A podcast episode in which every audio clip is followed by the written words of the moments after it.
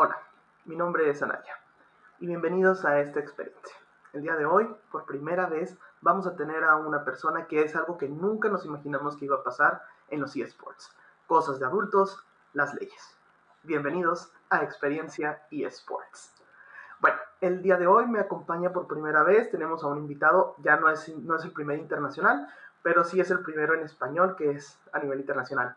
Desde Santiago de Chile tenemos al licenciado Diego Pinto. Muchísimas gracias por estar aquí, Diego.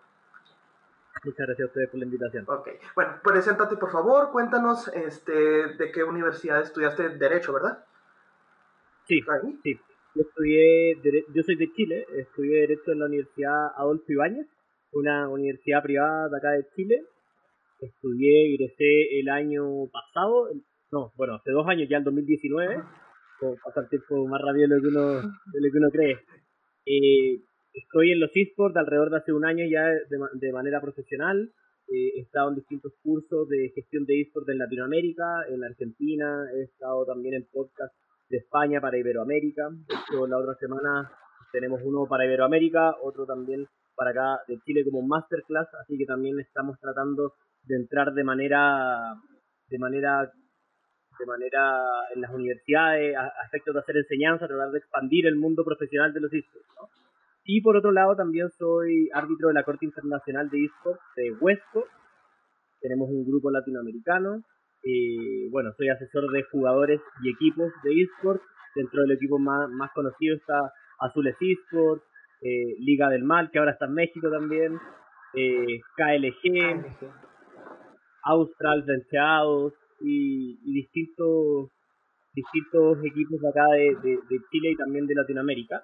Eh, por otro lado, también asesoramos a jugadores de manera privada, por ejemplo, dentro de ellos a Tierwolf, Prostrike, eh, también hemos trabajado con Juliecito, Pilopo también, y así con distintos, con distintos equipos y jugadores nos hemos hecho un poquito de renombre dentro de la escena y esperamos también poder seguir dentro un par de añitos más.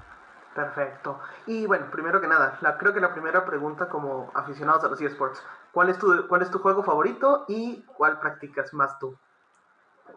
Uh, eso es una pregunta compleja, ¿eh? porque yo toda mi vida he jugado, en términos de eSports, he jugado League of Legends, siempre. Eh, de hecho, ahora lo, lo dejé un, un rato por, por, temas de sanidad mental y estoy jugando Call of Duty y Warzone. Eh, pero partí, partí con videojuegos con, que, no, que no están dentro de la categoría eSports, como por ejemplo Tibia, eh, que es un juegazo antiguo. hablamos de Tibia, hablamos de un juegazo, la neta. Tremendo. hasta el, día, hasta el día de hoy juego, de hecho, el, mes pasado estuve premio. Así que, no, también estoy muy vinculado a los videojuegos y a los esports. Bueno, entenderán que si uno también quiere dedicarse a los esports, tiene que saber un poco qué sea. Sí.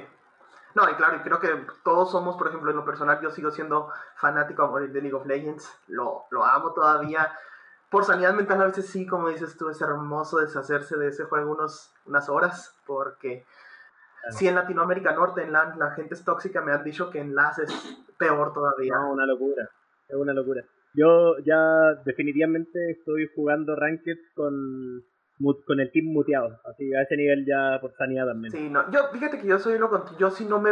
Es raro que me veas eh, flamear a mí, soy de las personas que es... Nunca he tenido una eh, una, ¿cómo se dice? Un baneo por, por toxicidad, jamás. Me, Tuvo un tiempo problemas con internet y por eso sí me banearon, porque se me iba el internet, te cerraba la partida, pero por eso nada más. Jamás me han baneado por, por, por andar diciéndole a la gente a veces lo que uno piensa en la mente. Claro. Ok, eh, precisamente, hablando ya ahora sí de los eSports se llega precisamente a esta pelea entre ¿es esto un deporte? ¿Puede ser considerado jurídicamente como un deporte? Yo sé que a nivel Latinoamérica estamos completamente separados, somos una industria donde el fútbol es creo que lo más grande que tenemos en Latinoamérica y, mucho se nos critica de que no es el mismo eh, problema mental o, perdón, físico. ¿Crees tú que esto puede ser considerado como un deporte? Bueno, eh, para eso hay que ser tajante también. Eh, hay que ver cuáles son los parámetros para que una actividad pueda ser deporte. ¿no? Por ejemplo, el panel de, reconocimiento de deportes es quien en Chile eh, dice qué actividad es o no deporte. ¿no? Y tuvo un pronunciamiento en 2019 en torno a los esports. y en ese sentido dijo que aún no cumplía los parámetros necesarios para hacer deporte. A mí me parece que también por un tanto falta de desconocimiento, ¿no? Pero, ¿cuáles son los argumentos para decir que es más complejo que sea deporte? Primero, la cantidad de esports que hay, ¿no? Porque uno, claro, dice, es deporte el esport. Bueno, pero los fighting, los MOBA, los shooters, tienen parámetros distintos, reglamentos distintos, entonces ya es complejo englobar los esports, siento que tiene tantas actividades distintas, ¿no? Y eso es algo que cuando uno habla de esports no lo menciona mucho, puesto que los, los agrupa todos como esports.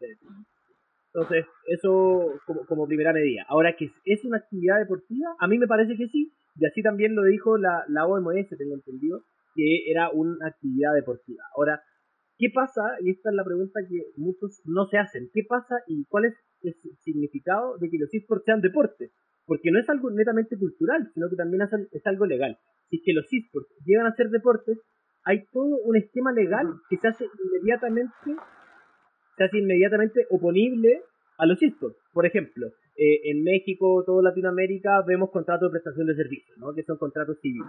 Y si hacen deportes, ya no van a haber contratos civiles, sino que van a haber contratos de trabajo, ¿no? que son contratos de trabajo deportivo. Bueno, cada país, cada país tiene su legislación especial, pero, pero lo estoy tratando de agrupar lo más que puedo, ¿no? Eh, para que no se entienda que no, no estoy siendo tan específico, pero todos los países tienen contratos especiales de deporte.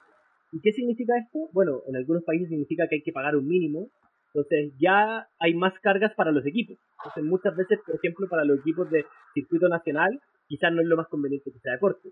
Pero quizá para la escena sí, ¿no? Yo no estoy diciendo que es bueno o que es malo, lo que sí estoy diciendo que hay que tener en cuenta los parámetros y qué significa que los esports sean un deporte, ¿no? No es solamente que sean un deporte y así haya reconocimiento y bueno, la escena crece. No, no necesariamente es solamente eso.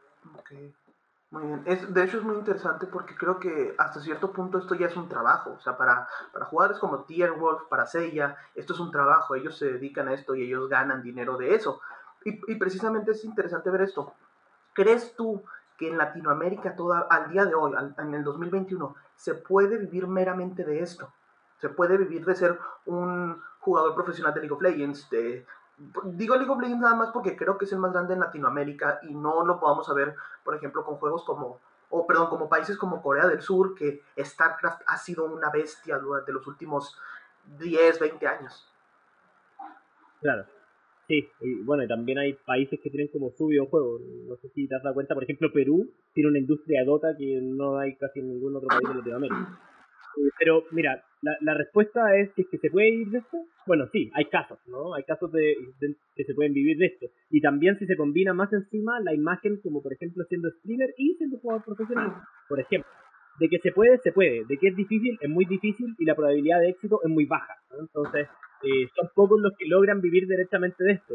Por dos razones. Uno, porque son pocos los equipos que, que ganan para poder pagar un sueldo medianamente decente para poder vivir. Porque hoy en día los esports en la mayoría de los países de Latinoamérica no es un buen negocio, ¿no? La mayoría de los equipos está perdiendo plata, pocos son los que ganan. Entonces ahí ya hay un parámetro complejo. De que se puede vivir, sí, de que es difícil, sí, pero eh, el, que puede, el que entrena, el que eh, tiene una imagen como streamer, el que se preocupa en las redes sociales, puede obtener sponsors de manera personal, lo puede hacer, pero es muy, muy difícil. Entonces realmente no es algo como, como el, por ejemplo, como los contratos que está teniendo ahorita eh, TSM con este con Sword Art de 6 millones de dólares por, por dos años, o el que está supuestamente teniendo perks de 5 y medio más o menos también por dos años con Cloud9. Es algo todavía muy lejano en, en Latinoamérica al menos. Sí, bueno, te pongo mi, experiencia, ¿no? Yo he visto muchos contratos de, equipos y también muchos de jugadores y te diría que eh, por lejos la mayoría gana menos de un sueldo mínimo en Chile al menos. Pero digamos, gana menos de, de 400 dólares la mayoría sin duda. Al menos la, yo veo en su mayoría contratos de Chile, pero por ejemplo, si agrupamos Chile, Perú, Colombia, excluimos por ejemplo Argentina, México quizás y la LLA, eh, sin duda, o sea, ganan mucho menos de 400 dólares mensuales. Y bueno, en, en, Argentina también varios ganan menos de eso, quizás tienen el mercado está un poco más, más desarrollado, en México también quizás está un poco más, pero este es el panorama, digamos. No es un buen augurio por el momento. Cada vez suben más los sueldos, no hay duda, cada vez el mercado crece más, tampoco hay duda, pero por el momento todavía estamos en un mercado emergente.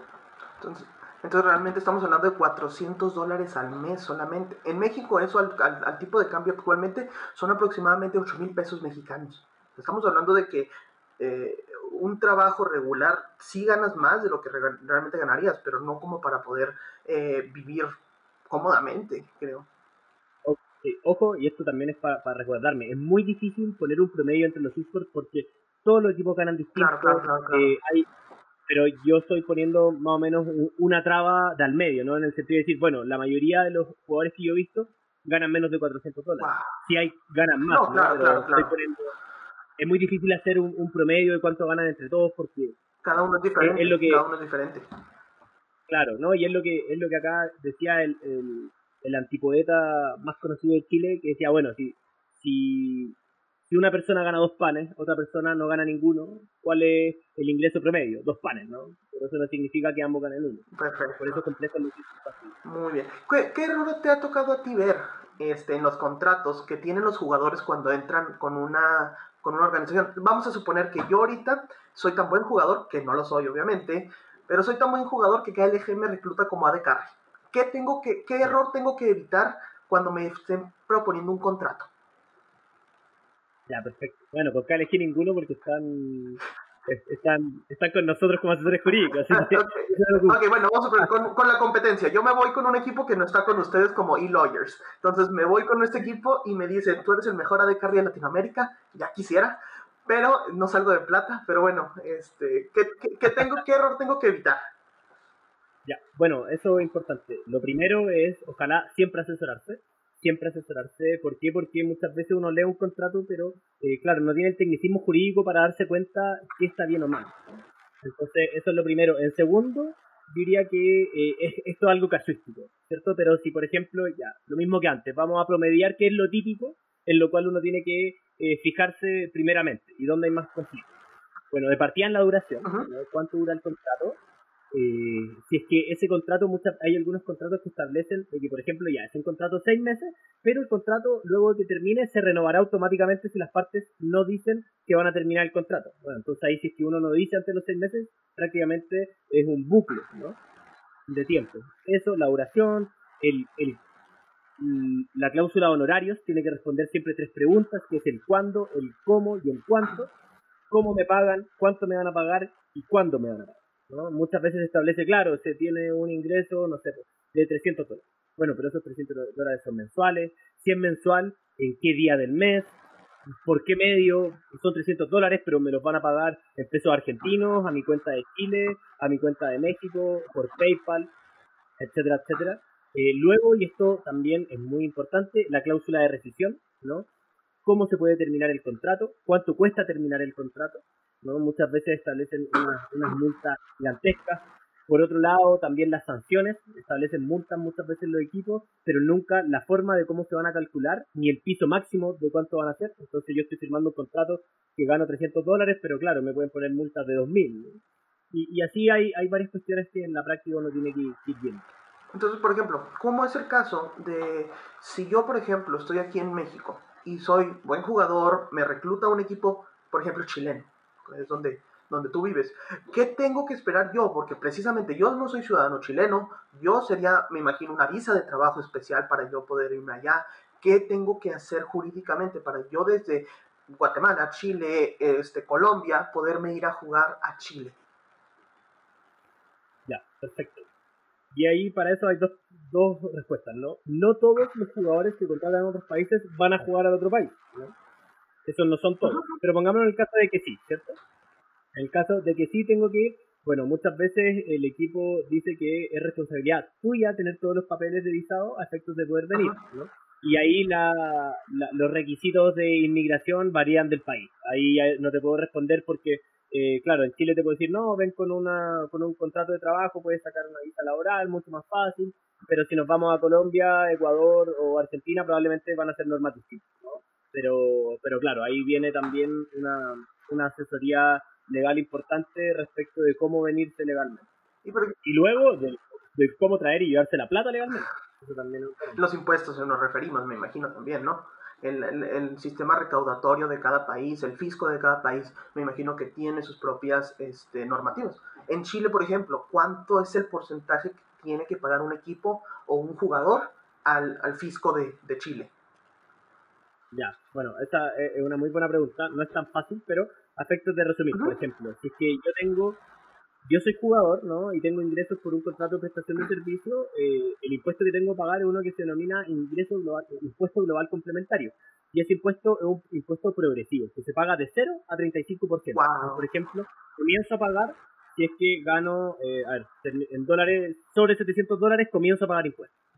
Y ahí depende, hay, habría que ver la tabla, ¿no? Pero si es que gano sobre 30 millones, sobre 30 millones anuales, creo que ahí ya comenzamos a pagar sobre el 15% y así va el, el, progreso, el progresivo.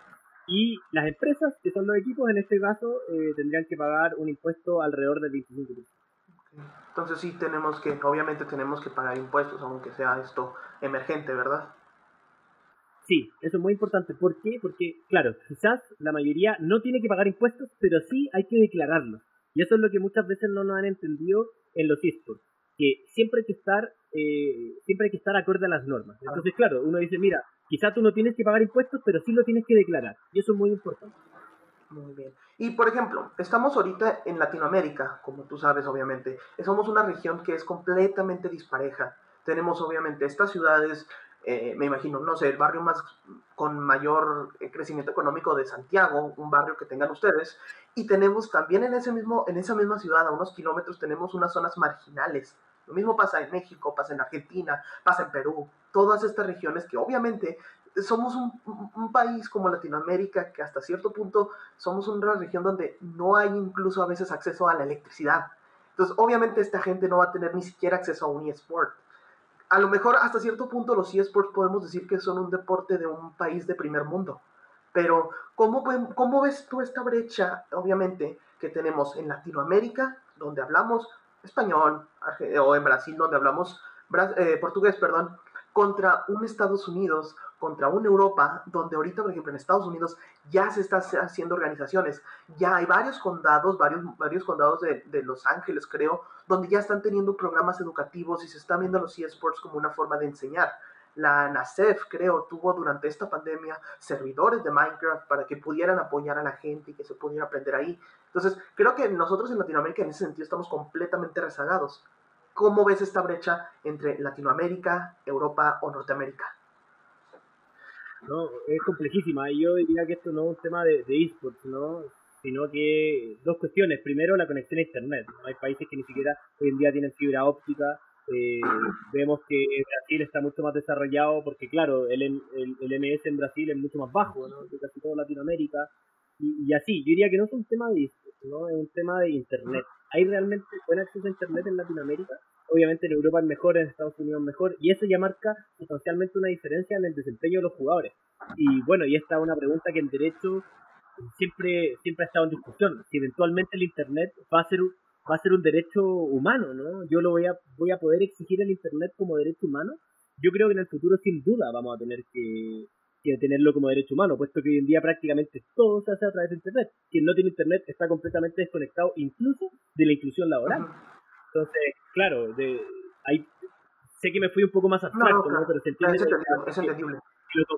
Entonces, claro, hoy en día en Latinoamérica tenemos un problema un poco más atrás que el problema de, de inclusión a los esports. Entonces realmente es algo que ya no es, ya no incluye a los esports, ya es algo que tenemos que esperar que poco a poco los gobiernos eh, por ejemplo, creo que el presidente es Sebastián Piñera, ¿verdad? Para ustedes en, Chile. Entonces es algo que ya tenemos que pedirle a Sebastián Piñera, le tenemos que pedir al próximo presidente de Chile, le tenemos que pedir al próximo presidente de México, de Argentina, que realmente podamos tener un acceso a Internet de la mejor manera, porque exacto, como dices tú, si ahorita no tienes internet o no sabes usar una computadora o no tienes un correo electrónico, te pierdes de muchas cosas que, que, te da tu trabajo. O sea, no, creo que durante esta pandemia lo pudimos aprender perfectamente. La gente que no pudo hacer home office, la gente que, por ejemplo, eh, que no pudo hacer sus pagos porque no sabe usar la plataforma digital que tiene su banco. Creo que todas estas cosas nos han dado a entender que no solo los eSports es necesario para el internet, pero que no solo el internet es necesario para los eSports, sino para banca, para impuestos, creo que ahora todos declaramos impuestos a nivel virtual. Sí, sin duda, ni siquiera pueden invertir en Bitcoin. ya, una vez, ya, una vez, ya es una desventaja. Claro. Pero, eh, pero realmente creo que es algo que solamente en Latinoamérica pasa. O sea, no estamos hablando de que en Latinoamérica, todo Latinoamérica, eh, vamos a suponer el 30% de la población chilena, o no sé, por dar un número, este, no tiene acceso a, a servicios básicos como luz, como agua. Obviamente no van a tener el acceso para decir, voy a jugar League of Legends, voy a jugar Dota, voy a jugar StarCraft. Pero, pero pues bueno, no, creo que ya los latinoamericanos, si no tenemos un golpe de Estado, si no tenemos un, un acto de corrupción en nuestro presidente, creo que no es un buen país latinoamericano. O un tirano, claro, un dictador. Eh, cuéntanos, por ejemplo, hemos tenido en League of Legends casos como Mini Bestia o José Dodo, que es el más nuevo, que se han tenido que ir, que se han ido, perdón, a, a Norteamérica. Este, ¿Crees que es realmente necesario irse de Latinoamérica para poder triunfar en los eSports? Bueno, es una pregunta que, siempre ha estado pendiente de todos los deportes de Latinoamérica. O sea, el buen futbolista se va de Latinoamérica. Se va a Europa. El buen tenista igual. Claro, es, un tema por, cómo está el mercado. Es que, por ejemplo, porque también hay más dinero, ¿no? Entonces, cuando hay más dinero, pueden invertir más, tienen una infraestructura mejor, tienen un mejor desempeño, las ligas son mejores, y, es así. Entonces, yo creo que es algo natural debido al ingreso que, que tienen los mercados en los distintos países. O sea, por ejemplo, si es que yo, abogado, existe una, liga, una liga de esports y luego un equipo, no sé, G2 me contrata, yo me voy con G2. obviamente, obviamente, obviamente. Es algo natural. Es algo natural, yo creo que es por eso, es a través de cómo está el mercado. O sea, aquí en Chile están pagando, o acá en Latinoamérica están pagando X dólares, una organización que es medianamente conocida, eh, luego me voy a otra organización Incluso, yo diría incluso, si es que ni siquiera te pagan en una organización de Europa y acá te pagan más, al jugador le conviene aún así ir a Europa, ¿no? Solo, solo el hecho de que le digan que está jugando, por ejemplo, en G2 ya es, es un impacto mundial tremendo, a diferencia de cualquier otro tipo acá. Pues, bueno, es que creo que estamos ahí sí, como dices tú, estamos completamente rezagados también en salarios y, y además la expectativa y la seguridad social que, que podamos esperar en un país como como, Berlín, como Alemania, perdón, donde juega G2 o juega Fnatic, arriba Fnatic, esperemos que este año sí ganemos. Este, ya van tres años seguidos donde nomás llegamos a la final y, ah, pero bueno, es otra historia para llorar. Pero entonces, ¿esperas alguna legislación en Colombia, en Chile, en alguno de esos países donde ya se pueda regular? El, en, en, Estados Unidos, por ejemplo, se espera que este nuevo, este nuevo mandato del presidente, a un presidente electo, el señor Joe Biden, se espera que la nueva, esta legislación regule un poco más los, los, videojuegos, no solamente los esports, sino los videojuegos. ¿Consideras que vamos a tener algo parecido en Latinoamérica? Mira, es, complejísimo. Hay muchos países que lo han regulado, no solamente Estados Unidos, sino que directamente lo ha regulado Francia, eh, Corea, Andorra. Entonces, de que, de que hay en derecho temporado regulaciones, no hay. Ahora, claro, y, y, esto nos conectamos con la primera pregunta, ¿no? Si es que eh, son un deporte, no es necesario regularlo, puesto que la legislación aplicable va a ser la de los deportes. No, tiene por qué tener una legislación particular. Por ejemplo, en la mayoría de los países de Latinoamérica eh, no hay una ley de fútbol, ¿no? sino que la ley de deportes se aplica al fútbol. Y, y así, entonces, eso no ocurre en el derecho comparado. En el derecho comparado, el, el eSport tiene una regulación específica. Ahora, para que haya una regulación específica necesitamos un mercado emergente, ¿no? Porque si ahora, por ejemplo, lo regulamos y establecemos, por ejemplo, como lo reguló el 2017 Francia, vamos a establecer contratos y los contratos tienen que tener mínimos, ¿no? Bueno, desaparece la mitad de la escena latinoamericana. Eh, ningún equipo va a poder costearlo. Entonces, primero esperemos un poquito, sentemos bases, hagamos que el mercado crezca un poco y luego lo podemos regular. Pero antes de eso es muy complejo que lo regulemos, puesto que vamos a, eliminar a mucho porcentaje de, los esports latinoamericanos. Sí me gustaría eh, que, sea, que hayan marcos definitorios, ¿no? Por ejemplo, ¿qué es el esport? ¿Qué es un jugador profesional? Eh, ¿Qué es una liga de esports? ¿Qué es un publisher? Eso sí puede haber marcos, marcos, marcos no regulatorios, marcos definitorios a través de la ley y que luego con eso podamos hacer un plan público a efectos de eh, incentivar los esports de Latinoamérica. Por ejemplo, que en Chile digan, bueno, estos son los esports, estos juegos son esports, este es el jugador profesional, ahora que sabemos qué es esto, mostremos qué son los esports, cuál es su proyección e invitemos a los inversores a venir. Y luego que pase todo eso, cuando haya una inversión y un mercado mucho más estable, regulemos. Por ejemplo, países como Corea del Sur ahorita, eh, bueno, más bien Corea del Sur creo que es el máximo ejemplo, desde hace años tiene la KESPA, este, que es la organización que regula hasta cierto punto, creo que ellos están unidos con el Comité Olímpico Internacional. Estas, en estos juegos asiáticos que se están planeando, no recuerdo si en el 2021 o 2022, se están planeando ya, una disculpa, que ya se están planeando que deportes, bueno, juegos, perdón, como League of Legends, creo, y Fortnite, van a ser parte de los, del medallero olímpico. Entonces, realmente ya estamos llegando a este punto donde los eSports están en las Olimpiadas. No sé tú cómo veas este, este, este movimiento, porque no es otra palabra. Sí, o sea, yo creo que eso ya también va por una medida de, de, la cantidad de espectadores que tienen los esports, ¿no? O sea, a cualquier comité, a cualquier mercado, menos en Latinoamérica, puesto que pareciera que los inversores hacen ojos ciegos, a los esports porque no hay conocimiento.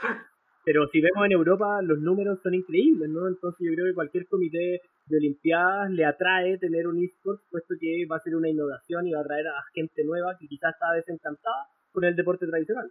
Entonces yo creo que es algo... Pero por ejemplo, estamos hablando de que en Latinoamérica todavía el decir, papá, voy a dedicarme a jugar videojuegos, a, a ser profesional, soy lo bastante bueno, como el caso de Tiago en Argentina. Tiago ya ganó la Fortnite Cup, quedó en quinto lugar, si mal no fue en la memoria. Ganó 300, 700 mil dólares, ya no me acuerdo, lo hablé. 900 mil dólares. Y le quitan todavía 30% los, el gobierno argentino, pero bueno, ya ese es otro tema de fisco. Estamos hablando de que son pocas las historias de éxito que tenemos en Latinoamérica de un jugador de eSport que nos pueda representar de manera a no solo a Sudamérica, porque obviamente Tiago es argentino, pero nos puede representar de una manera digna a Latinoamérica, de decir, este jugador es latino, este jugador es latinoamericano, es chileno, es argentino, es colombiano y juega de la mejor manera. Tiago ganó 900 mil dólares. O sea, es el dinero que no creo que nosotros hagamos ni siquiera en 20 años. Y el señor ganó la, la, Fortnite en quinto lugar, si mal no fue la memoria. Entonces... ¿Y el, ¿Y el estadounidense 16 años? 3 millones de dólares, ¿no? Sí, hablé, hablé de eso en uno de los episodios que tengo sobre el dinero de los eSports, sobre cómo es el dinero ya hablando. O sea, obviamente o el, sudamericano, por ejemplo, eh, perdón, el, australiano, este, si mal no me fue, Ana Tampam, que ganó, que tiene hasta ahorita más o menos 9 millones de dólares.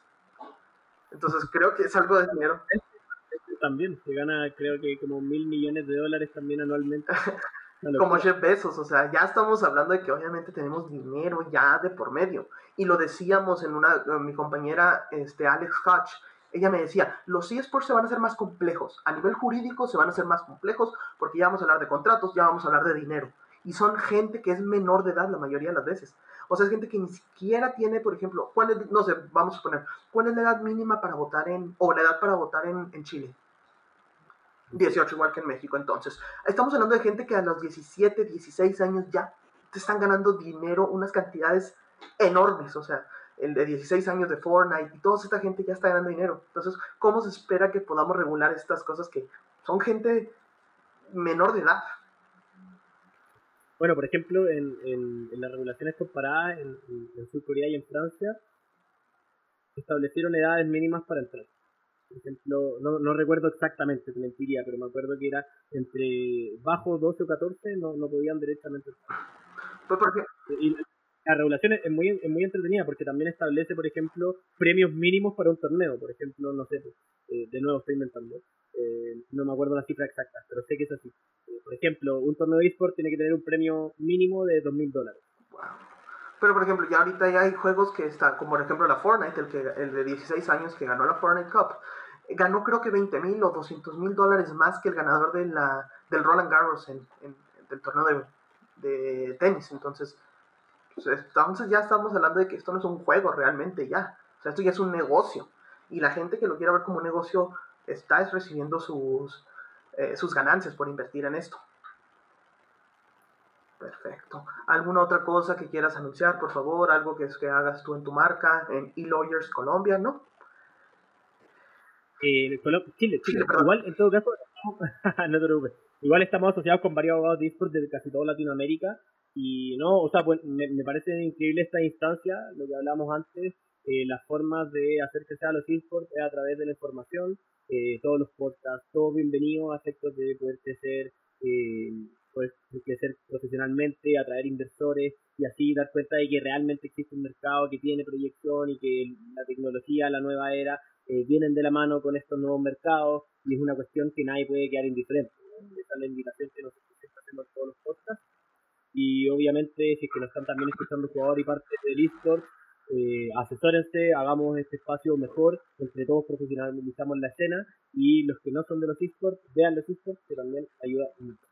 ¿Cómo crees que podamos llegar a los eSports? ¿Cómo le podemos ofrecer a la gente que no es fanática de los eSports? ¿Cómo los podemos atraer? Eh, bueno, este, el, yo, no soy experto en publicidad y marketing, no trabajo con alguien que está en los esports, pero entiendo que hay un, engagement de los videojuegos hacia los esports. ¿no?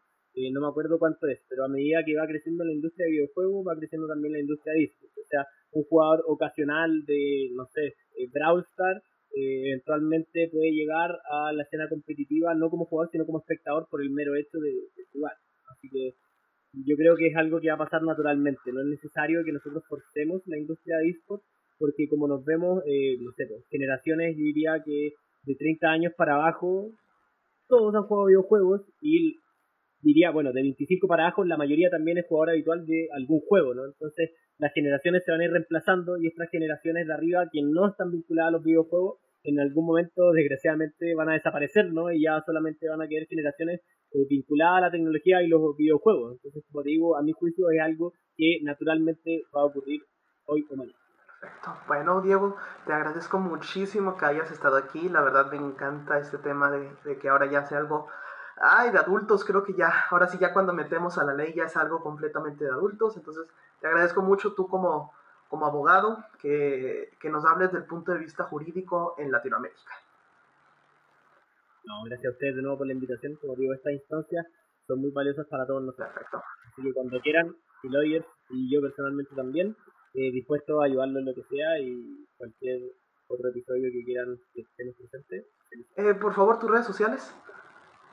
Ah, nuestras redes sociales. Nos pueden seguir en, en, Twitter y en Instagram como ilauyers eh, o también tenemos página web www.ilauyers.cl y ahí nos pueden seguir todos.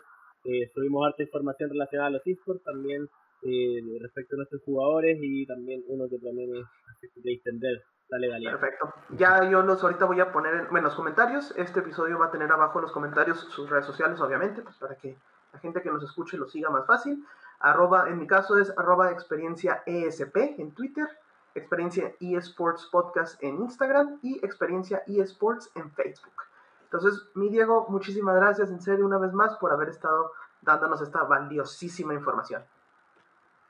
Muchas gracias que Perfecto. Entonces, pues muchísimas gracias a la gente que nos escuchó y nos vemos la otra semana. Listo, creo que ya estamos, ya terminamos de grabar. Entonces, no sé, perfecto, no te lo... Oye, ¿cuándo, ¿cuándo sale este capítulo?